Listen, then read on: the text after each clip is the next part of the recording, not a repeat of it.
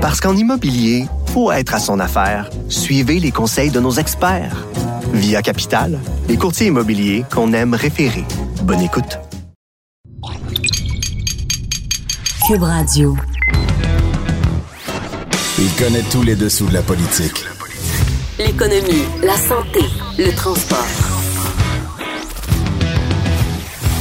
Chef du bureau d'enquête de l'Assemblée nationale. Antoine Robitaille. Là-haut sur la colline. Cube Radio. Excellent jeudi à tous. Euh, Aujourd'hui à l'émission, il y a deux invités politiques qui pourraient bien devenir chefs du Parti québécois. D'abord, Sylvain Gaudreau, député péquiste de Jonquière, avec qui on va s'entretenir euh, des déficits de, de la caisse de retraite des journalistes de Capital Média. Puis ensuite, il y aura Frédéric Bastien, auteur de Après le naufrage, refonder le Parti québécois sur son intérêt pour la chefferie de ce parti qu'il dit lui-même naufragé. Mais d'abord, notre segment d'actualité politique avec une vadrouilleuse et notre compteur, la vadrouilleuse Geneviève Lajoie. Bonjour. Bonjour Antoine. Correspondante parlementaire au Journal de Montréal, le Journal de Québec. Donc, le gouvernement Legault, il permettra pas aux parents de retirer leurs enfants d'une classe supervisée par une enseignante voilée. C'est le retour de la laïcité. Bien sûr, donc rentrer euh, des classes en 2019 signifie euh, laïcité. Hein, on reparle du projet de loi 21 du euh, gouvernement Legault qui, euh, je vous rappelle, interdit les signes religieux chez les employés de l'État en position d'autorité, no- notamment donc les enseignantes, mais seulement aux nouvelles enseignantes, donc celles qui ont été embauchées depuis euh, l'adoption, depuis le dépôt de ce projet de loi-là au printemps. Donc celles qui étaient déjà là et celles qui portaient déjà le voile ont un droit acquis. Euh, et c'est la question qui a été posée parce que euh, il y a des parents euh, qui euh, souhaitaient, euh, notamment euh, dans une école de Rosemont, il y a un père qui souhaitait euh, faire changer de classe sa fille parce qu'elle allait avoir une enseignante voilée en maternelle. Alors, euh, ça, ça, ça fait en sorte qu'il y, a- y a certaines personnes, il y a, un- mouvement euh, d'une cinquantaine de personnes, cinquantaine de, personnes qui ont envoyé une lettre, notamment au Devoir hier, euh, à la presse aujourd'hui. Euh, et puis, au nombre de ces signataires, notons la professeure Nadia El Mabrouk et Ensar Haïdar. Mhm. Des militantes de la laïcité. euh, Exactement. oui, Donc, bien connues. qui, qui demande, euh, qui demandait au gouvernement Legault d'envoyer un signal très clair aux commissions scolaires euh, que euh, les enfants ont le droit d'avoir des professeurs qui ne portent pas de signes religieux. Euh, donc, un, petit changement de classe aurait réglé le problème.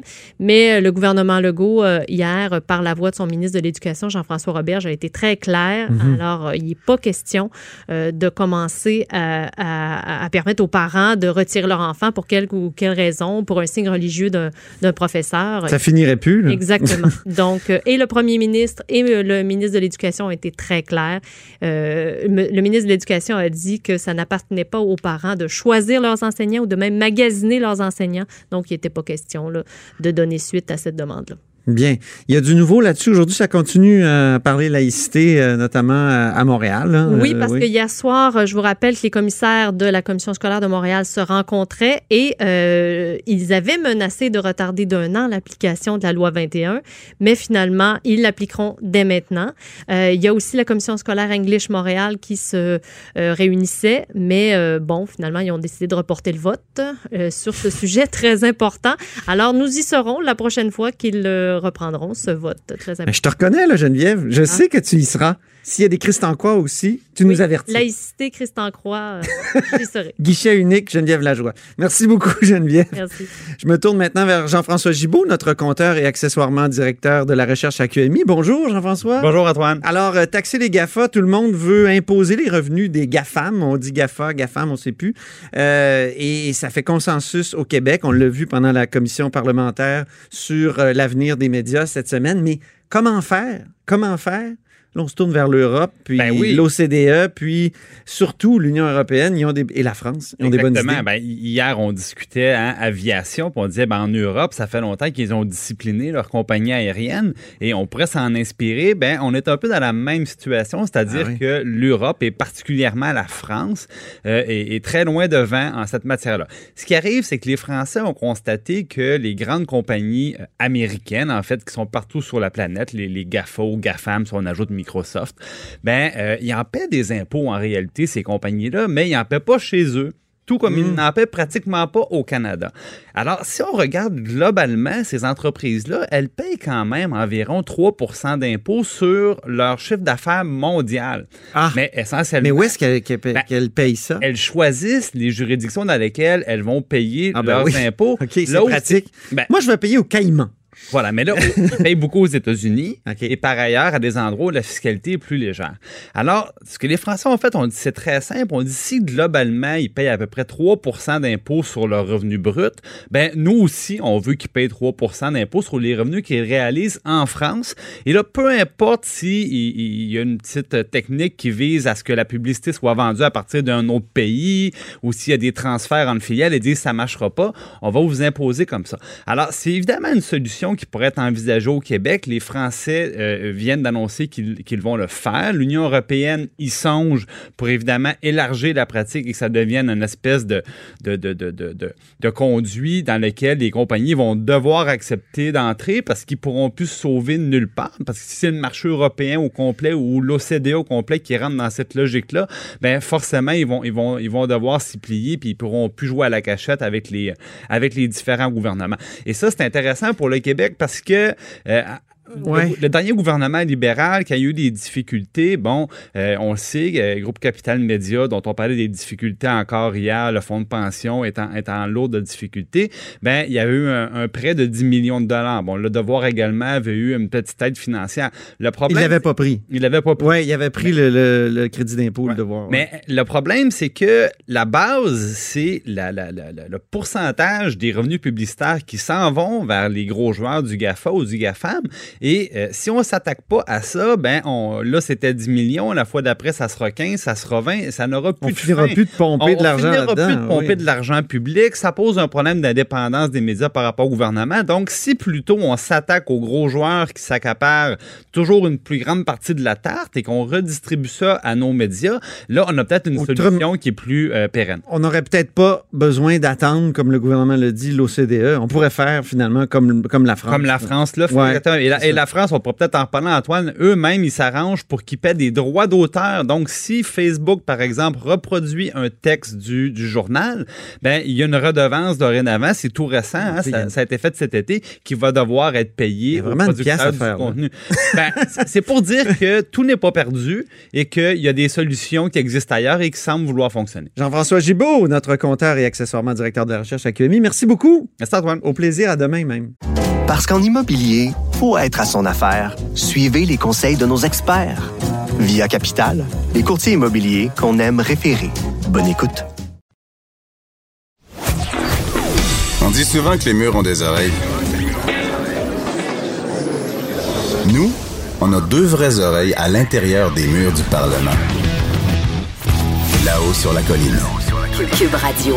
Avec nous aujourd'hui, Sylvain Gaudreau, donc euh, député de Jonquière. Bonjour, Sylvain Gaudreau. Oui, bonjour Antoine. Du Parti québécois, évidemment. On a plusieurs sujets à discuter. D'a- D'abord, vous rentrez d'Angleterre?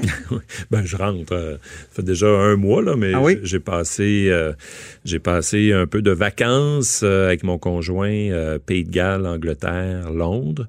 Et euh, j'ai, euh, Vous avez visité le Parlement? j'ai visité le Parlement, mais j'ai payé des crédits carbone Ah bon? Ah oui, OK. pour compenser mon vol parce que j'attendais la question. Oui, Vous allez dire, oui, mais quelqu'un c'est vrai. Le critique en matière de, de- Exact. de- de- d'environnement doit, doit payer des, des crédits Pour carbone. deux personnes, euh, Londres, euh, Montréal, la, la distance Montréal-Londres, Combien plus ça que vous a 80 à peu près, un petit peu plus OK. que 80 dollars, donc à peu près une quarantaine de dollars par passager. Est-ce que des arbres Là, j'oublie le nom, ça, ça a l'air bête, là, j'oublie le nom du, du site où je l'ai acheté. C'est un site québécois, je pourrais vous le retrouver, mais qui s'engage à réinvestir justement dans la recherche, science, recherche et développement pour la lutte contre les changements climatiques. Pas et d'arbres plantés. Des arbres aussi. Aussi, oui, OK. oui, oui, oui. Les deux. Bon, mais c'est bon. Alors, vous avez fait votre devoir vert. Parlons maintenant de l'avenir des médias, parce que vous êtes dans la- vous participez à la commission sur l'avenir des médias. Vous avez dévoilé un élément important euh, de, de l'équation aujourd'hui. Oui. Tout à fait. En fait, euh, moi, je suis, je ne suis pas membre de cette commission, Non. mais euh, j'ai participé aujourd'hui parce que euh, il y avait le témoignage de Capital Média qui détient le quotidien de Saguenay. C'est ça. Et ça, ça m'interpellait en particulier. Et j'ai- posé une question que j'appelle celle de l'éléphant dans la pièce, là, qui est l'envergure, je dirais, du déficit actuariel des régimes de retraite de Capital Média et également le, le- le taux de solvabilité de- de- des régimes de retraite. Ouais. On a appris, euh, parce que le Capital Média en parlait pas dans son, dans son mémoire, personne n'avait posé la question. Monsieur Gagnon, le PDG de Capital Média, euh, nous a appris que euh, ça s'élève à 65 millions C'est énorme. comme déficit actuariel. Ça, c'est pour tous les six journaux, là. Ouais, les six journaux. il a parlé à autour d'un millier de retraités. Il y a évidemment plus de retraités de cotisants actifs, puis ça va aller en augmentant. Donc, déficit actuariel de 65 millions qu'il nous a dit, avec un taux de solvabilité de 75 à 78 Mais à peu près. C'est comme intenable? Ben, c'est effectivement intenable, mais c'est surtout un élément majeur dans, dans l'équation, comme vous disiez, pour la, la suite des choses. J'ai écouté le- le- après ça le témoignage des euh, représentants du devoir et qui, dans un premier temps, la semaine passée, ont dit on serait peut-être intéressé Ouais. à avoir comme une forme de collaboration avec eux, mais ils ont été vraiment refroidis par ce chiffre-là. Ben exact, et ça peut être euh, refroidissant, je dirais, pour d'autres euh, d'autres repreneurs éventuels. Alors là, il faut il faut qu'on trouve une, une solution. Mais l'autre l'autre élément qu'on constate également, ça veut dire que lors de la transaction entre Jessica, qui est une filiale de Power Corporation, en 2015 avec Capital Media de Martin Cochon, euh, Capit- euh, Power Corporation, au fond, s'est délesté du poids de, cette, euh, de ce déficit actuariel C'est ça. des régimes de retraite en laissant ça à Capital Média. Et là, ça s'est engraissé, si on veut, Ben sur ce déficit depuis ce temps. Il a pris Et pourtant, l'année passée, lors de- du projet de loi pour faire en sorte que la presse devienne un OBNL, Oui. qu'est-ce qu'a fait Power Corporation? Ils ont assuré la suite des choses pour le régime de retraite des employés de la presse Seulement la presse. ouais. seulement la presse. Ça veut dire qu'ils ont clairé les régimes de retraite des employés de Jessica, de, de- des, des six journaux qui étaient avant Jessica quand ils ont passé à Capital Média. Mais pour ce qui est des employés de la presse, là, ils ont assuré la suite des choses pour le maintien puis la, la solvabilité. Alors, vous, vous réclamez euh, Ben- une forme d'aide de la part de Power Corporation? Est-ce que je. Ben là, il, faudra voir, là, mais euh, on commence à comprendre un petit peu plus les, les, les, les dessous de cette transaction en 2015. Et euh, moi, je ne peux pas accepter qu'il y ait deux types de retraités des, de la famille Power Corporation, si on veut, à Mhm. partir de 2015. Donc, il faudra voir pour la suite des choses, à la fois, quelles conditions peut mettre le gouvernement. Qu'a dit Retraite Québec? Là-dessus, en 2015, quand il y a eu la transaction? Je me souviens pas. Ben, moi non plus. J'aimerais ça le savoir. Ouais. Est-ce qu'on pourrait pas étirer un petit peu la sauce de, de la commission parlementaire sur l'avenir des, des médias qu'on a aujourd'hui, puis in- inviter un, un, un, un intervenant de plus qui Ah. serait Retraite Québec? Pourquoi pas? OK, c'est ce que vous proposez. Ben, euh, ça pourrait être une idée. Ou refaire une commission juste avec eux, mais il faut qu'on sache ou qu'ils nous donnent un rapport. Est-ce que la VG pourrait aller voir ça? Euh, ça- il faut poser cette question. Comment ça se fait que Retraite Québec a permis ça? Est-ce que le gouvernement doit aujourd'hui le mettre Quel en- genre de- de- d'intervention pour- aurait pu faire Retraite Québec là-dessus? Ben, il aurait pu euh, jeter un œil là-dessus comme surveillant, si on veut, de la, la- la- la solvabilité des régimes de retraite euh, au, au Québec. Là. Il y a sûrement quelque chose à faire. Même si tout ça relève de- du privé? Ben, je pense que euh, Retraite Québec aurait pu donner un avis. Moi, je pense que Retraite Québec aurait pu donner un avis. Vous savez, un, un des, une des plus grandes vulnérabilités chez les gens dans notre société au Québec, c'est par rapport au régime de retraite privé. Souvenez-vous des employés de White Birch, Ouais. l'usine ici à, à Québec. Absolument. Moi, j'en ai plein qui ont cogné à la porte de mon bureau de député, là. des retraités, par exemple, de Price, et Ouais. qui est devenu Abitibi Consol, qui a fait faillite, qui a été recréé, qui a été repris par euh, Produits forestiers résolus. Il y a un paquet de travailleurs là-dedans là, qui, ont, euh, qui ont écopé avec leur régime de retraite. Même chose avec les employés de Sears récemment, Mm-hmm. avec les, les- les magasins Sears. Alors, il faut que Rég- Retraite Québec s'intéresse à cette question-là. Alors moi, je serais, je serais curieux de savoir ce que Retraite Québec est-ce que Retraite Québec, premièrement, a été interpellé par l'ancien gouvernement libéral en 2015, Hmm. quand il y, a, il y a eu cette transaction avec Capital Média?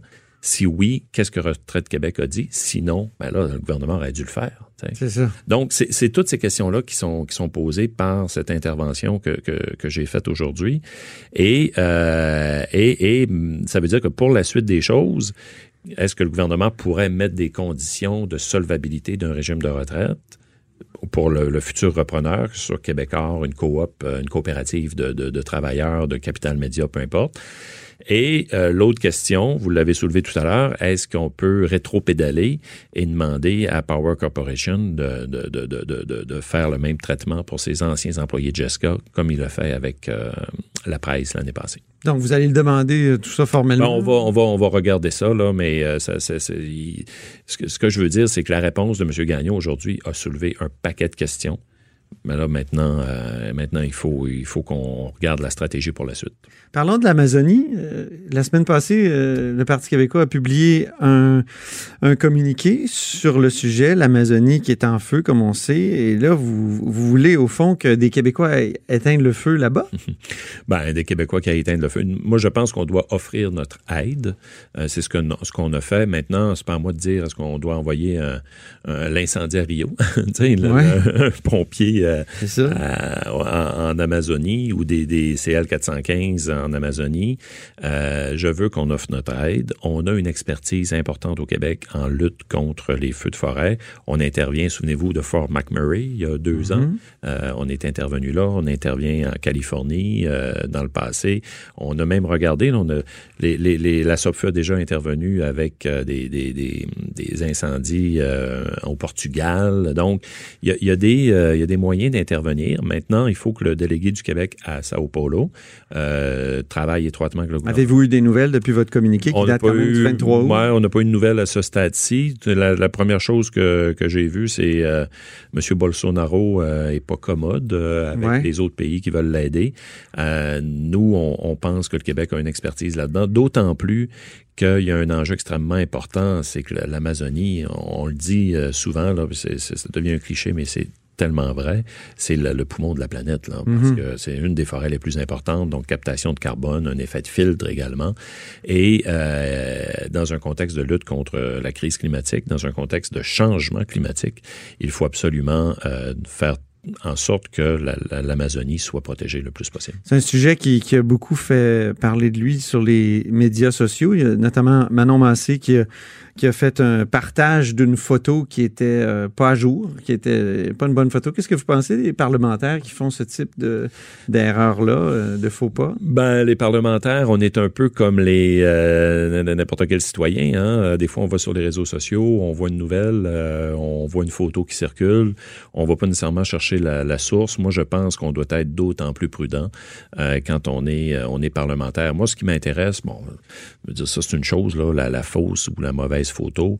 Moi, ce qui m'intéresse, c'est davantage le fond. Alors, mhm. euh, ce que je constate avec Mme Massé et Québec solidaire, c'est qu'ils sont davantage dans, la revendication. Puis là, ah, ben là, le feu est pogné en Amazonie. Allons marcher pour la planète le 27 septembre.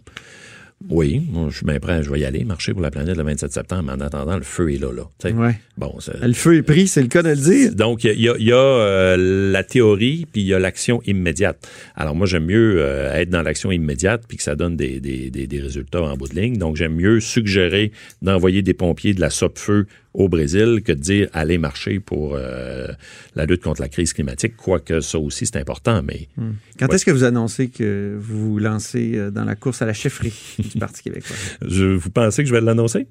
Ben oui. Écoutez, je... il, y a, il, y a, moins de joueurs, il y a potentiel qui, qui, qui en avait avec. Euh, le, Donc, ça fait de moi de, de Véronique. intéressant, c'est ce que vous dites? J'ai pas dit ça. J'ai dit que la partie pourrait être plus facile. Euh, ben, j'ai entamé une réflexion. Certains pourraient dire ça. J'ai entamé une réflexion euh, déjà depuis quelques, quelques mois. Véronique a annoncé sa, sa décision. Je respecte ça, mais j'ai beaucoup de, de, respect pour mon amie Véronique et pour euh, les, les, conséquences ou les, plutôt les raisons de sa décision. Maintenant, moi, ça n'empêche pas que je poursuis ma réflexion. On a un gros euh, événement, gros, un gros événement en novembre, qui est le congrès extraordinaire du Parti québécois, où on va vraiment brasser la cage de façon importante. Je verrai rendu là. Ah, vous attendez à novembre. Ben, c'est le congrès, c'est le congrès qui, a- qui a lieu. Moi, je suis pas un, libéral là, comme euh, Dominique Anglade ou Marois Risky, là, qui, qui se lance euh, quasiment un an à l'avance. Là, Euh, puis là, tout va tourner autour du Parti libéral que sur la course au, au- au leadership. Moi, je crois à la modification à l'interne de nos instances, de nos statuts, de nos, de nos, de notre programme. Et je vais. Mais c'est une bonne chose, une course pour le Parti québécois? Une autre course? de- Ben, Depuis dix ans, il ce qui va être une bonne chose, c'est d'avoir un, un- un- un chef permanent, pas parce que Pascal n'est pas bon, mais au contraire, il fait un excellent travail. Mais, mais ce que ça va nous prendre, ça va être un. un- Mais répondez sur la course. Est-ce que c'est une bonne chose que, que le Parti québécois, encore une fois, se, ben, soit, soit ce que je veux vous dans dire, c'est? Est-ce que ça serait pas mieux un couronnement? Ce qui aurait été mieux, c'est qu'on gagne l'élection, puis qu'on ait un premier ministre qui vient du Parti québécois. mais là, mais- il y a, euh, Jean-François démissionné, donc ça nous prend un chef. Entre couronnement et entre Ben, couronnement moi, et, je, et moi, je, moi, je suis, quoi? je suis heureux de voir qu'il y a des gens que, que ça pourrait intéresser d'être chef du Parti québécois, alors que euh, des fois, on a l'intention, on a l'impression qu'on porte beaucoup d'attention sur ceux qui nous quittent. Moi, j'aime mieux porter de l'attention sur ceux qui restent avec nous et qui travaillent avec nous et qui veulent devenir chef. Alors, s'il y a une course puis il y a plusieurs candidats, tant mieux. Ça démontre que le Parti québécois est vivant et veut euh, continuer de, de servir les Québécois. Bien, ben merci beaucoup, Sylvain Gaudreau, Merci. député de Jonquière. Vous écoutez La Roue sur la colline. Parce qu'en immobilier, faut être à son affaire. Suivez les conseils de nos experts. Via Capital, les courtiers immobiliers qu'on aime référer. Bonne écoute. Là-haut sur la colline. Une entrée privilégiée dans le Parlement. Cube Radio. On reçoit Frédéric Bastien, qui est auteur de Après le naufrage, euh, un livre sur la déroute du Parti québécois lors de la dernière campagne électorale, mais aussi euh, d'autres livres. Il est professeur au Cégep. Bonjour Frédéric Bastien. Bonjour. Donc, on apprend aujourd'hui que vous êtes intéressé par la direction du Parti québécois. Euh, vous- donc, euh, être chef, même si vous n'avez jamais été élu, ça, ça, ça vous, euh, ça vous intéresserait? Ben en fait, euh, moi, ce qui m'importe, c'est les idées que j'ai mis de l'avant dans mon livre, euh, donc que j'avais soumises à Jean-François Lisée. En gros, je lui disais que fallait euh, mettre le cap vers, fallait forcer une négociation constitutionnelle avec les autres provinces et le gouvernement fédéral dans l'éventualité d'un gouvernement péquiste, qu'il fallait aussi beaucoup s'intéresser à la question de l'immigration, qui est très cruciale pour la pérennité de la culture québécoise, pour la pérennité de la majorité francophone au Québec. Alors, euh, pour moi, ce qui est important, d'abord et avant tout, c'est que quelqu'un euh, euh, qui est un candidat qui porte ces idées-là lors de la prochaine course au leadership. Et la négociation constitutionnelle, vous pensez vraiment que ça, ça intéresserait les péquistes? Parce qu'après tout, c'est comme un retour au beau risque de, de René Lévesque. En tout cas, certains pourraient voir ça comme ça. Oui, mais euh, je veux dire, on a déjà négocié euh, avec le gouvernement fédéral. On a modifié la Constitution en 1997 sous Lucien Bouchard pour euh, mettre en place les commissions scolaires linguistiques. C'est pas parce qu'on négocie une entente avec le gouvernement fédéral que nous renions notre euh, identité euh, souverainiste, notre objectif pour l'indépendance. Alors, au contraire, c'est qu'on a été trop souvent dans une attitude attentiste. Alors, on attend le grand soir, et puis en réalité, c'est des petits soirs après des petits soirs, et puis notre option, notre parti euh, périclite, euh, et là, on se retrouve dans la situation catastrophique qui a été celle de la dernière élection. Vous vous êtes intéressé beaucoup au rapatriement de la Constitution. Est-ce que euh, c'est pas un grand échec du Parti québécois aussi euh, d'être euh, allé euh, négocier et puis euh, d'avoir complètement échoué? Est-ce qu'il n'y a pas un risque aussi de, de, de rééditer une sorte de, de, de, cet épisode-là, ce, ce type d'épisode-là très dommageable pour, pour le Québec en, en allant négocier avec Ottawa? Bon, d'abord, euh, moi, je pense que ce qui est arrivé en 1982, c'est à cause de la Cour suprême du Canada, qui est une cour politique. Ce sont les juges fédéraux qui ont privé le Québec d'un droit de veto qui lui a été historiquement reconnu. Et donc, euh, si la Cour suprême nous avait pas enlevé notre droit de veto, comme elle l'a fait de façon tout à fait inadmissible, alors euh, il n'y aurait rien de ce qui est arrivé en 81-82 qui se serait passé. Mais euh, Donc, ça, donc, donc, donc, donc, le, le- donc, le, le Parti québécois ne porte aucune responsabilité dans ce qui est arrivé en 1982.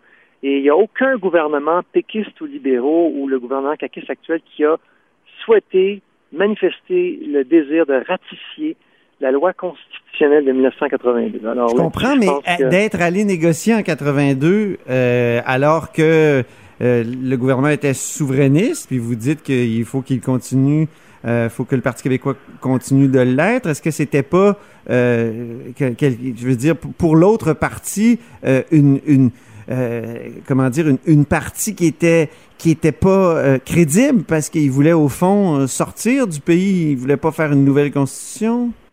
non, non, mais, non, non, non, mais monsieur, euh, monsieur Robitaille, le PQ s'est battu pour défendre les prérogatives du Québec comme euh, d'autres partis politiques se sont battus avant. Le PQ s'est inscrit dans une, le gouvernement, le gouvernement de M. Lévesque s'est inscrit dans une continuité historique. Je vois pas pourquoi le PQ aurait dû euh, cesser de se battre pour défendre les intérêts du Québec parce que quoi, il était souverainiste. Euh, je veux dire, c'est M. Trudeau qui a forcé cette négociation-là. Mm. C'est pas le PQ. Alors, le PQ n'avait pas le choix que de réagir. Là, on pouvait pas être absent alors que le rouleau compresseur fédéral s'en venait. Alors, euh, M. Lévesque a tenté de bonne foi de, de faire une alliance avec d'autres provinces qui étaient opposées au gouvernement fédéral. Et ces autres provinces, en bout de ligne, ont décidé de laisser tomber le Québec. Alors, c'était leur choix. Mais euh, c'est pas vrai que le PQ était porteur de l'échec ou que M. Lévesque a joué un double jeu ou que le PQ est pas capable de défendre les prérogatives du Québec. Au contraire, Vous êtes un, depuis historien et moi j'aime beaucoup l'histoire, donc on parle beaucoup d'histoire, mais essayons de revenir euh, au présent. Comment aujourd'hui, en 2019, euh, de façon crédible, remettre en avant comme ça la question constitutionnelle alors que à peu près personne ne le souhaite? Ben voyons, M. Robitaille, les Québécois s'attendent à ce que leur gouvernement fasse des batailles pour gagner des pouvoirs face à Ottawa. Les Québécois s'attendent à ce que leur gouvernement défende le fait français au Québec, euh, mette de l'avant des mesures pour protéger notre identité, pour défendre nos prérogatives. Ce sont les partis politiques qui ne proposent rien ou presque rien dans ce domaine-là. Mais la population, elle, elle a une attente par rapport à ça, une attente qui n'est en ce moment pas comblée. Faites des sondages, regardez des sondages, et les gens vont vous dire oui, on veut plus de pouvoir pour le Québec, oui, le français est menacé, oui, le Québec représente une société distincte, euh, non, le Canada ne traite pas le Québec comme son égal, le Canada anglais ne traite pas le Québec comme son égal.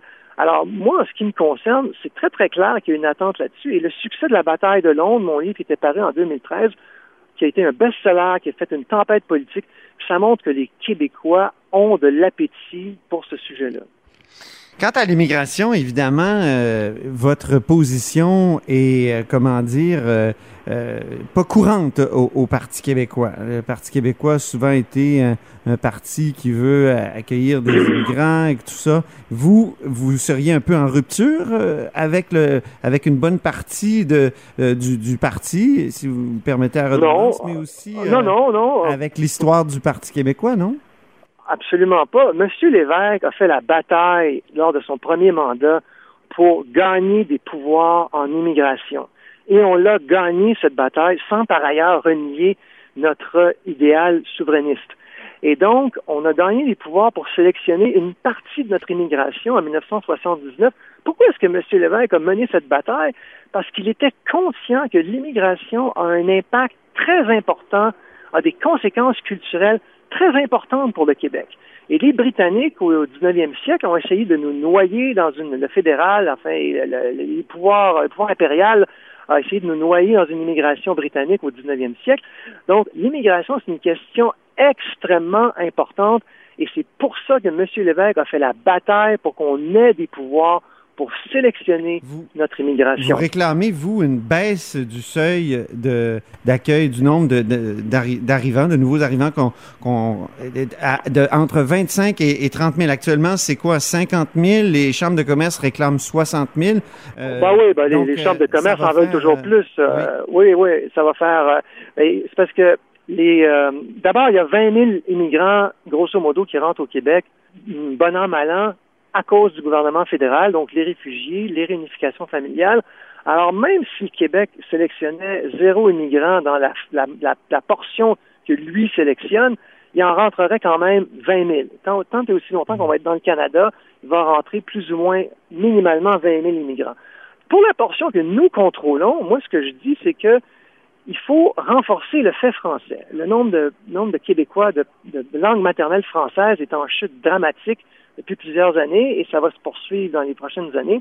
Et en grande partie, la raison, c'est l'immigration.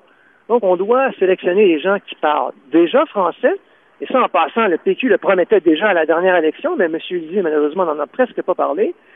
Et deuxième chose, on doit recruter des gens qui ont une formation, une éducation qui est euh, un, haut niveau d'éducation dans des écoles reconnues, dans des institutions reconnues. Et si on fait ça, ces, ces gens-là vont s'intégrer euh, tout à fait naturellement, rapidement à la majorité francophone et éventuellement, ils vont, euh, eux ou leurs enfants vont s'assimiler à la majorité francophone. Et c'est, ça doit être ça le but de notre immigration, rehausser le, ou renforcer le fait français au Québec. Donc, vous allez plonger, c'est certain? Non, je réfléchis, comme je l'ai dit euh, à votre euh, collègue du Journal de Montréal, parce qu'il y a beaucoup de gens, depuis l'apparition de mon livre, qui me disent euh, Monsieur Bastien, vous devriez vous présenter. Mais moi, comme je vous dis, d'abord, on ne connaît pas les règlements de la course, il faut voir. Mhm. Ensuite, moi, ce qui m'importe, c'est que quelqu'un porte ces idées-là. Alors, on ne sait pas encore qui va être candidat. Il y a des noms qui circulent, il y en aura probablement d'autres. Mais pour moi, ce qui est important, d'abord et avant tout, c'est que... Si vous vous présentez, M. Bastien, puis on vous étiquette comme un candidat anti-immigration, qu'allez-vous répondre à ceux qui vont utiliser cette étiquette-là pour vous désigner? Ben, écoutez, quand on veut euh, tuer son chien, on dit qu'il a la rage. Alors, il y en a qui recourent aux insultes. Euh, alors, moi, j'ai, euh, je veux dire, ça, fait partie du jeu.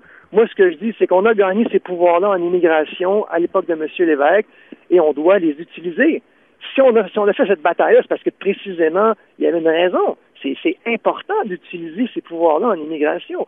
Sinon, pourquoi on a fait cette bataille-là? Très bien. Ben, c'est tout le temps qu'on avait. Merci beaucoup, Frédéric Bastien. Merci, M. Robitaille. Merci. Donc, Frédéric Bastien est auteur de Après le naufrage, euh, donc un livre sur la déroute du Parti québécois. Euh, et il est aussi professeur au Cégep Dawson et peut-être candidat à la direction du Parti québécois.